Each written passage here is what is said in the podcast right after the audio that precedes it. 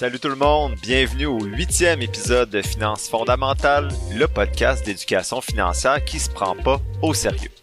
Aujourd'hui, je fais mon bilan annuel. Vous pourrez donc voir ce que j'ai réussi à épargner cette année et la valeur totale de mes actifs et de mes passifs à ce moment-ci. Je vous guiderai également étape par étape dans les choix que j'ai faits et je vous expliquerai pourquoi j'ai fait chacun de ces choix. Bon podcast!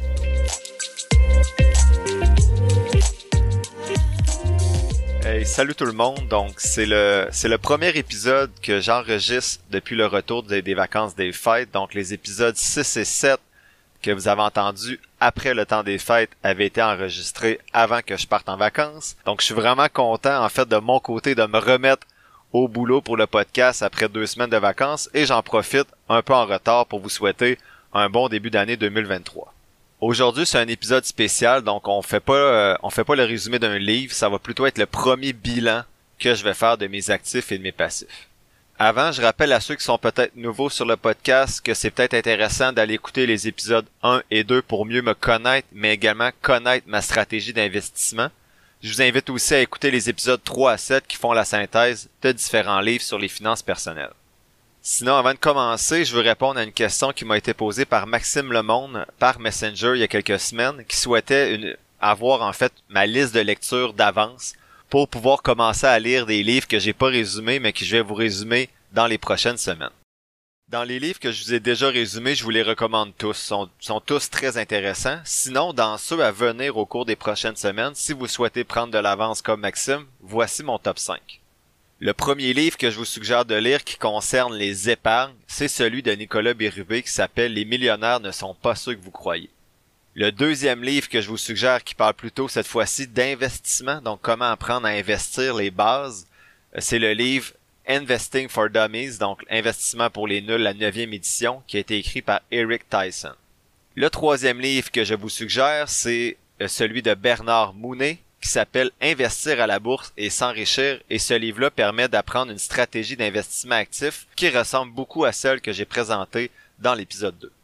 Enfin, les deux derniers livres parlent plutôt d'investissement passif, donc montrent la pertinence d'investir de façon passive, et ce sont d'abord le livre de Nicolas Bérubé, encore une fois, qui s'intitule De zéro à millionnaire, investir en bourse sans souffrir, mais également celui de Jack Bogle, publié en 2008, qui s'intitule le petit livre pour investir avec bon sens.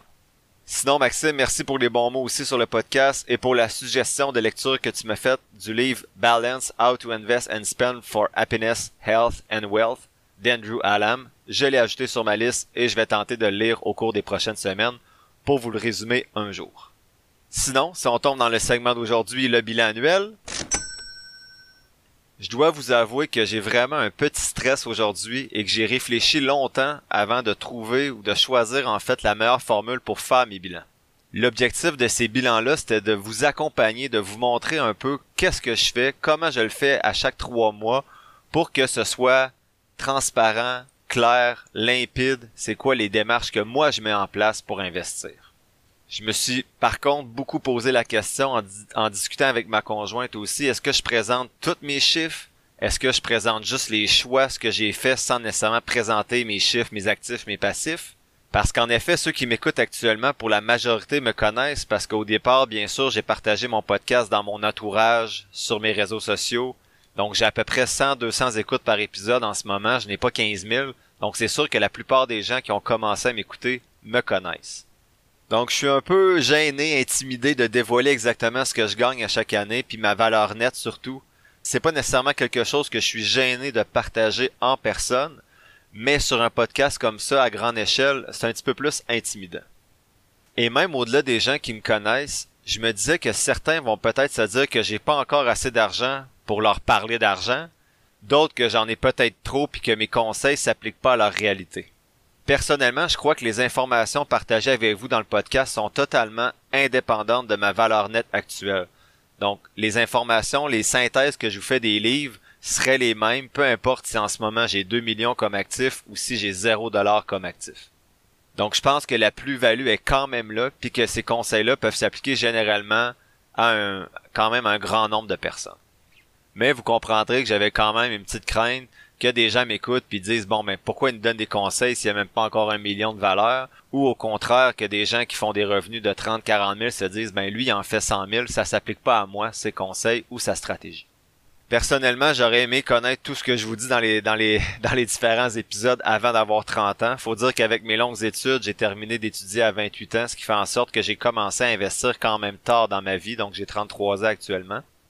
Mais sachant que je souhaitais vraiment être transparent dans ce podcast-là, puis après avoir bien sûr discuté avec ma conjointe, j'ai décidé de tout partager ici parce que je trouve que ça rend plus concret les choix effectués. Donc moi j'apprécierais quand j'écoute d'autres podcasts d'avoir cette transparence-là, justement, de savoir, ok, ben lui, il place ses billes dans quoi, pourquoi il le fait, et il est rendu à combien de billes, combien de billes plutôt, euh, dans son actif net. De toute façon, faut garder en tête que les chiffres que je vous partage sont davantage en soutien à mon discours, sont pas tellement importants. Donc, peu importe les chiffres que je vous présente, l'important c'est de comprendre le processus qui est effectué à chaque mois et la stratégie d'investissement qui est mise en place. Mais surtout, l'objectif c'est de voir que c'est possible de le faire en fonction de votre revenu à vous. Et puis tant mieux si vous avez plus d'argent que moi. Probablement que vous avez peut-être pas besoin de mes conseils du côté épargne, mais peut-être du côté investissement, qui sait. Mais si vous n'avez moins, c'est OK aussi. L'objectif, c'est que votre valeur nette augmente chaque année en fonction de ce qui arrive avec le marché boursier, bien sûr. Mais l'objectif, c'est que vous essayez d'en mettre un peu plus chaque année et de faire un bilan comme je vous présenter aujourd'hui. C'est intéressant et c'est surtout motivant parce que vous pouvez justement voir si vous réussissez chaque année à augmenter votre actif net.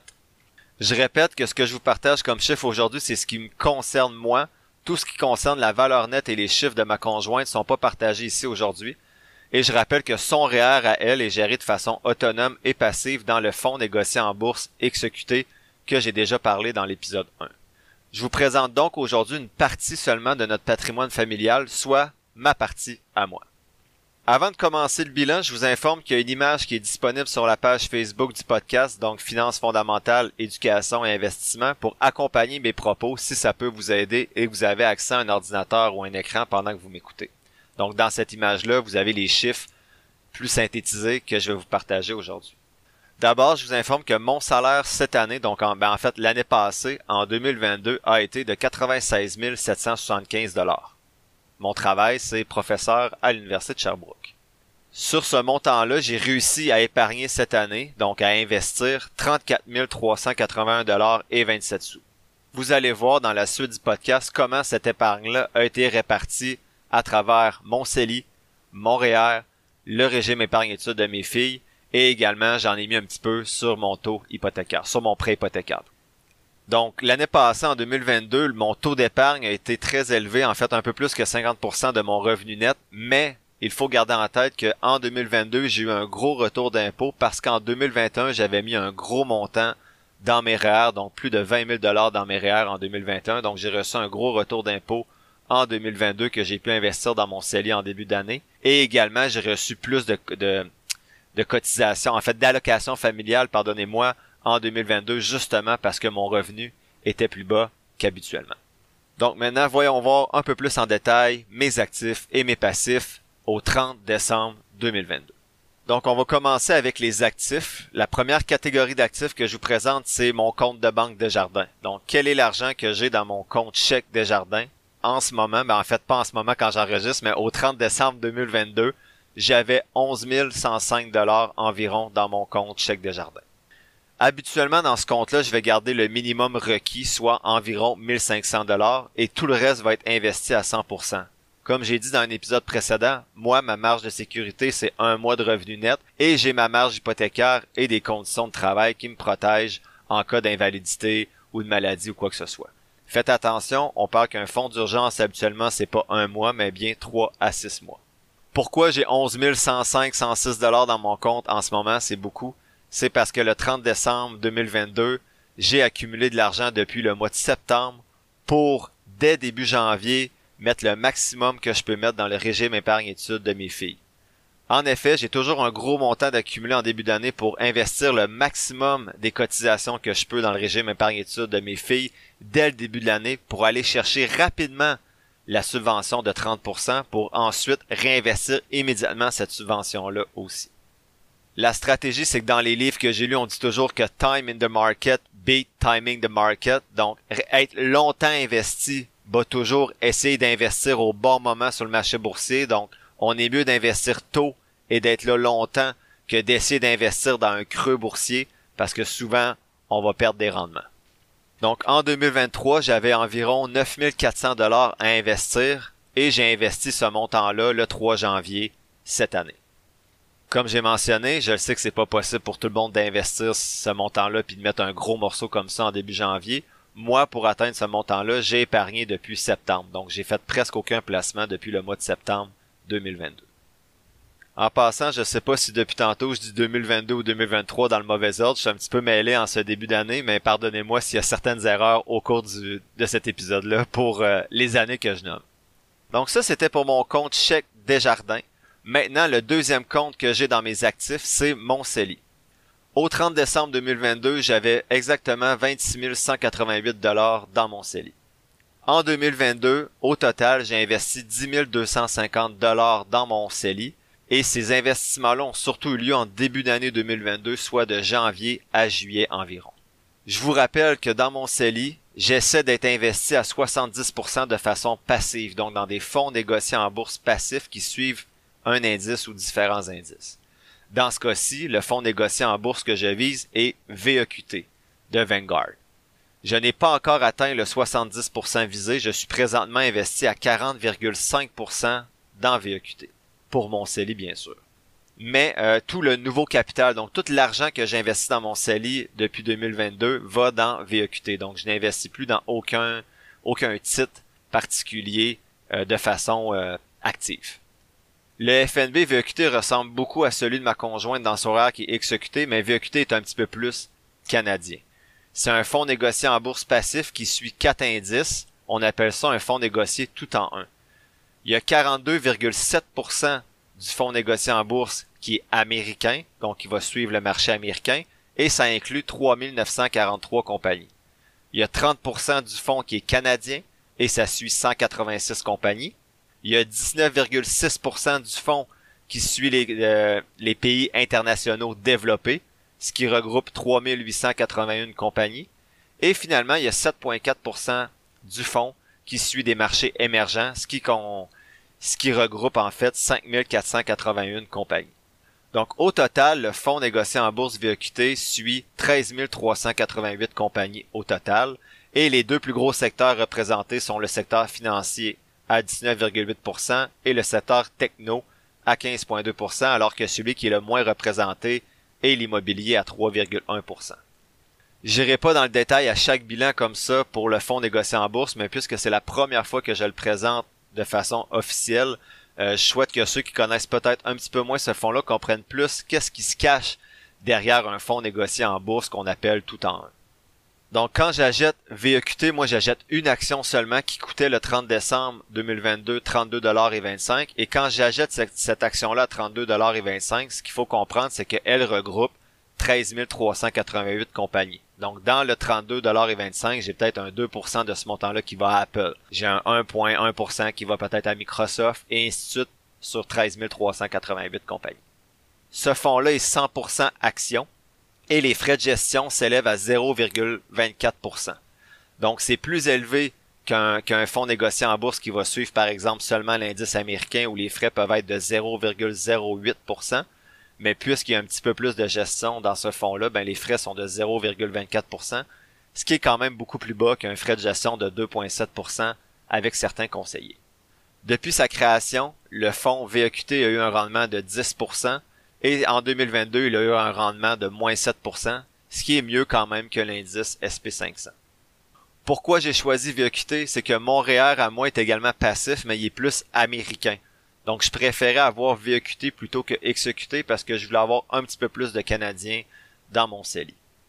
Sinon, outre XEQT et VEQT, il y a aussi ZEQT. Ça, c'est pas mêlant du tout. Mais bref, sont presque tout équivalents au niveau des frais et de la répartition des actifs, mais si vous avez un choix à faire, personnellement, je prendrais exécuter parce que les frais sont un peu plus petits et la dernière fois que je l'ai euh, analysé, la répartition était quand même excellente à travers à travers les différentes compagnies. Donc ce que j'ai fait pour mon CELI cette année, je me suis connecté 5 minutes à la fin de chaque mois. J'ai regardé le montant qui était disponible dans mon compte en banque pour transférer dans mon CELI de janvier à juillet et je prenais le montant qui était excédent à 1500 dollars. Je cliquais, j'achetais un nombre d'actions selon le prix et je me déconnectais de mon compte de courtage. Donc c'était très simple, me connecte sur mon compte, achète les actions et je me déconnecte. Donc c'est environ 5 minutes par mois pour la gestion de mon CELI.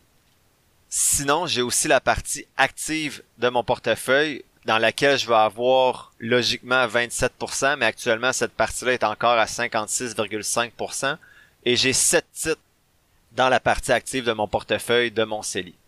Je vous les nomme en ordre d'importance actuellement au 30 décembre 2022 quand j'ai fait l'analyse. J'en ai vendu plusieurs en 2022 pour acheter du VEQT, donc j'avais peut-être 12 titres en début d'année 2022 et je suis rendu seulement à 7 titres dans ce portefeuille-là. Donc le titre que j'ai le plus dans mon portefeuille actif, c'est Regeneron Pharmaceuticals, donc avec le sigle REGN. J'ai également du Meta Platforms avec le sigle META.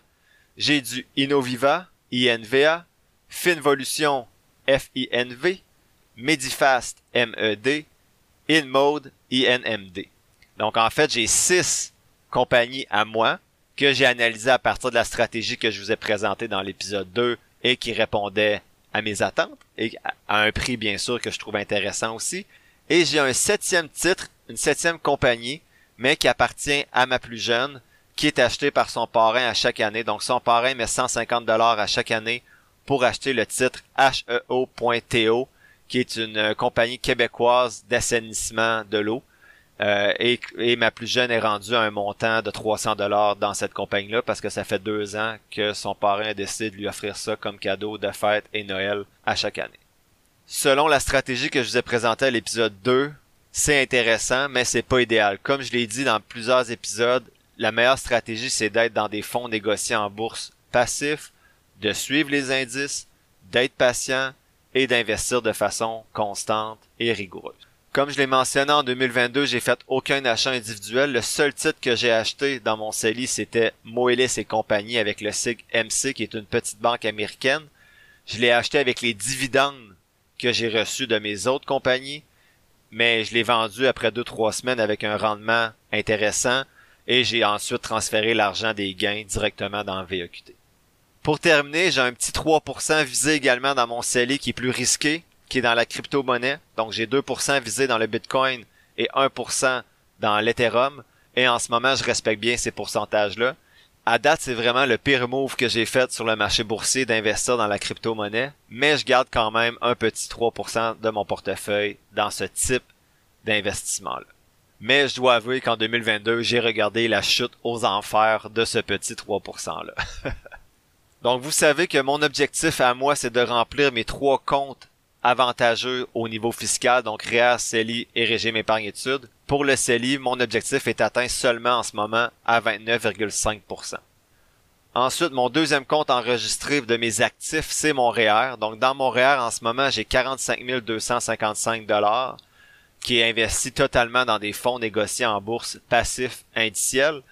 Et en 2022, j'ai investi 7269 dollars dans mon REER et ce montant-là est investi en décembre uniquement.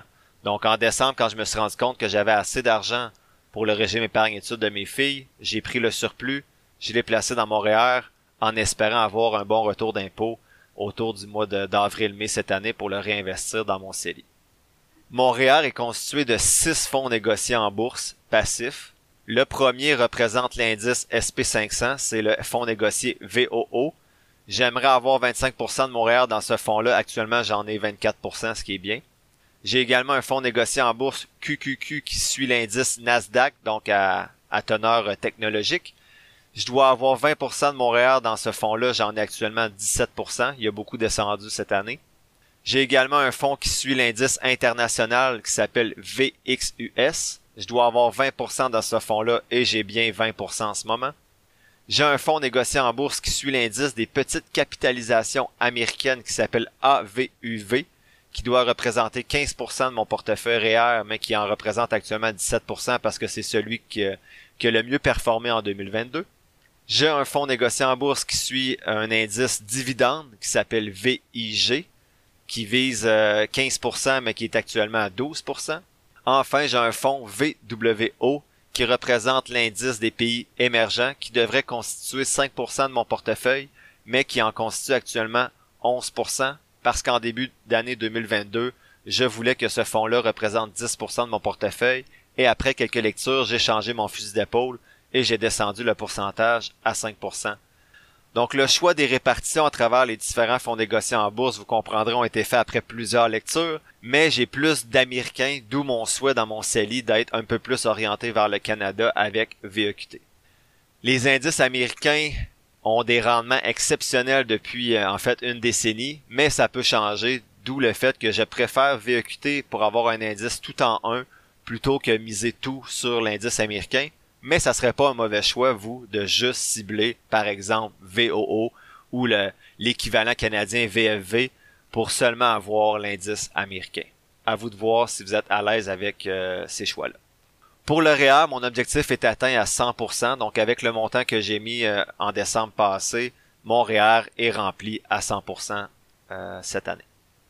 Sinon, j'ai également un régime de retraite, donc un fonds de pension avec l'Université de Sherbrooke. En ce moment, le montant dans ce fonds-là est de 65 553 dollars. Je prends aucune décision pour ce fonds-là. Je fais juste cotiser le maximum permis et mon employeur accote. Je pense c'est 3%, je suis plus certain. Mais bref, j'ai choisi de cotiser au maximum, ce que vous devriez faire parce que votre employé, votre employeur plutôt cotise également au maximum. Ça représente 10% de mon REER, la cotisation. Donc moi, je peux cotiser individuellement seulement 8% de mon revenu, donc l'équivalent, en fait la balance qui reste, parce que vous savez que le REER, vous pouvez contribuer 18% de votre revenu par année jusqu'à un maximum, je crois, de 27 000 Donc si mon employeur et moi, dans mon fonds de pension, on met 10%, ben moi, il me reste 8% pour m'amuser de mon côté avec mes fonds négociés en bourse. Faites attention, j'ai fait le calcul à partir de mes cotisations de 2022, mais le rendement est pas intégré, donc il risque d'avoir des pertes en 2022 dans ce montant-là, mais je reçois l'information de mon régime de retraite euh, pour mon fonds de pension beaucoup plus tard dans l'année. Donc je vais ajuster les chiffres en conséquence lors des prochains bilans quand j'aurai reçu les chiffres plus officiels, mais ce, montant-là vient d'une estimation comme s'il y avait eu 0% de rendement, mais en 2022, je peux m'attendre à un 10-15% de perte là, probablement dans dans les, dans les rendements du, du portefeuille de fonds de pension. Le compte le plus excitant de mes actifs, le régime épargne études, j'ai actuellement 23 758 dollars dans ce compte-là. Faut faire attention quand je dis que j'ai 23 758 dollars, c'est le capital. Donc c'est l'argent que moi j'ai investi. J'ai pas compté dans ce montant-là les rendements du portefeuille et les cotisations du gouvernement parce que cet argent-là appartient à mes filles alors que le montant que moi j'ai investi, le capital, m'appartient à moi. Bien sûr, je peux décider de le laisser à mes filles lorsqu'elles vont commencer leurs études, mais je l'intègre quand même dans mon bilan des actifs parce que cet argent-là m'appartient pour l'instant. Donc à chaque début d'année, je mets le maximum permis dans le régime épargne études enregistré des filles. Donc en ce moment, quand j'enregistre l'épisode, on est le 10 janvier. On peut ajouter 9400 à ce montant-là, mais lorsque j'ai fait l'analyse le 30 décembre, j'étais à 23 758 dollars. Même chose que le CELI pour le régime épargne études enregistré. Même chose pour le REA, je l'avais pas mentionné, mais ça me prend 5 minutes. Je me connecte, j'investis 100% de leur euh, de leur argent, en fait de l'argent que je place dans le fonds GEQT. Je vais pas dans le détail de GEQT, c'est un peu comme VEQT, XEQT, ça, ça ressemble beaucoup, là, vous le voyez avec le mot. Le principe est le même, c'est juste que la répartition change un petit peu. Donc, par exemple, dans GEQT, il n'y a pas de marché émergent, il y a un petit peu plus d'international et il y a moins de Canadiens. Et la particularité, c'est que c'est ESG. Donc, c'est euh, socialement responsable, la gouvernance et euh, l'environnement. Mais il faut faire attention, des fois, ces fonds-là, c'est pas 100% parfait non plus. Le fonds GEQT est constitué comme VEQT 100% d'actions. Les frais de gestion sont à 0,25% et le rendement depuis sa création est d'environ de 6% et il a fait moins 10% environ en 2022 plus je vais me rapprocher que ma plus vieille commence des études post-secondaires, plus je vais commencer à équilibrer le portefeuille avec certaines, avec une partie en fait de revenus fixes, soit d'obligations ou autres, pour diminuer un petit peu le risque, pour m'assurer que quand ma plus vieille commence à décaisser euh, l'argent qui lui appartient dans son régime épargne-études, que ce soit pas lors d'un creux de 30% du marché boursier. Je tiens à préciser que ça peut être un cadeau intéressant pour les grands-parents, les tantes, oncles, amis lors des fêtes de contribuer au régime épargne études enregistré des enfants. Donc moi, le, un des grands-pères de mes filles et également la marraine de ma plus jeune contribuent à leur régime épargne-études enregistré en donnant un montant chaque année que moi je place au nom de la famille dans, dans le régime euh, enregistré des filles. Donc le 30 décembre 2022, quand j'ai, quand j'ai euh, fait l'analyse des comptes, l'objectif était atteint à 78%.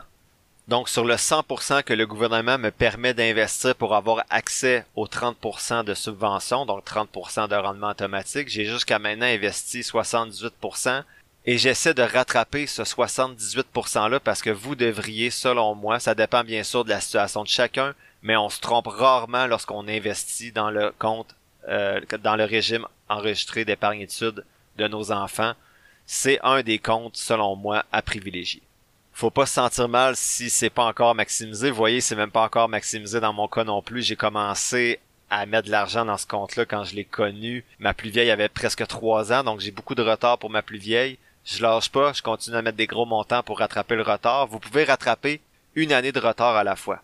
Donc le montant maximal à mettre dans le régime épargne études par enfant, c'est 2500 dollars. Ben, en fait, vous pouvez mettre plus, mais vous n'aurez pas de subvention gouvernementale pour le montant supplémentaire. Donc si vous mettez 2500 dollars par enfant, si vous en avez deux comme moi, ça fait 5000 dollars par année.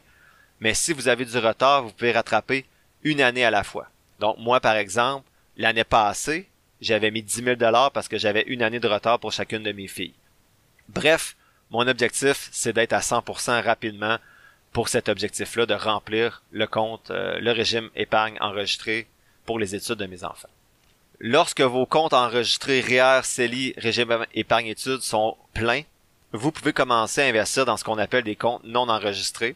Ces comptes-là sont même pas encore commencés pour moi parce que c'est pas avantageux d'un point de vue fiscal parce que les gains dans ces comptes-là sont imposables. Donc je vais commencer à le remplir en dernier. Sinon, dans mes actifs, bien sûr, j'ai ma maison. Je l'ai faite réévaluer en 2022 pour obtenir une meilleure marge hypothécaire dans l'objectif d'investir en immobilier, ce que j'ai pas fait encore. Mais la moitié de la valeur de ma maison, parce que l'autre moitié est à ma conjointe, ça me donne 325 000 dollars d'actifs. Mon auto, même chose, selon le marché actuel, sa valeur est de 28 000 dollars. Et j'ai mis une catégorie immobilier pour ceux qui ont accès à l'image parce que c'est dans mes intentions d'acheter des logements locatifs, mais actuellement, j'ai rien encore, j'ai commencé à lire là-dessus pour m'informer, mieux comprendre le domaine, mais c'est une intention que j'ai, mais en ce moment, c'est à 0 Enfin, la dernière catégorie d'actifs que je possède, c'est des prêts privés. Donc, en ce moment, dans des prêts privés, j'ai 1067 dollars environ. J'ai testé une plateforme de prêts privés en ligne de peer-to-peer, -peer, donc tu prêtes à des gens en ligne sur une plateforme sécurisée. Le rendement était intéressant cette année, ça a été 15%, alors que le marché est environ à moins 20% les principaux indices. Par contre, je n'irai pas avec un plus gros montant tant que le CELI, tant que mon CELI, mon REA seront pas pleins et le régime études euh, enregistré d'épargne études de mes filles.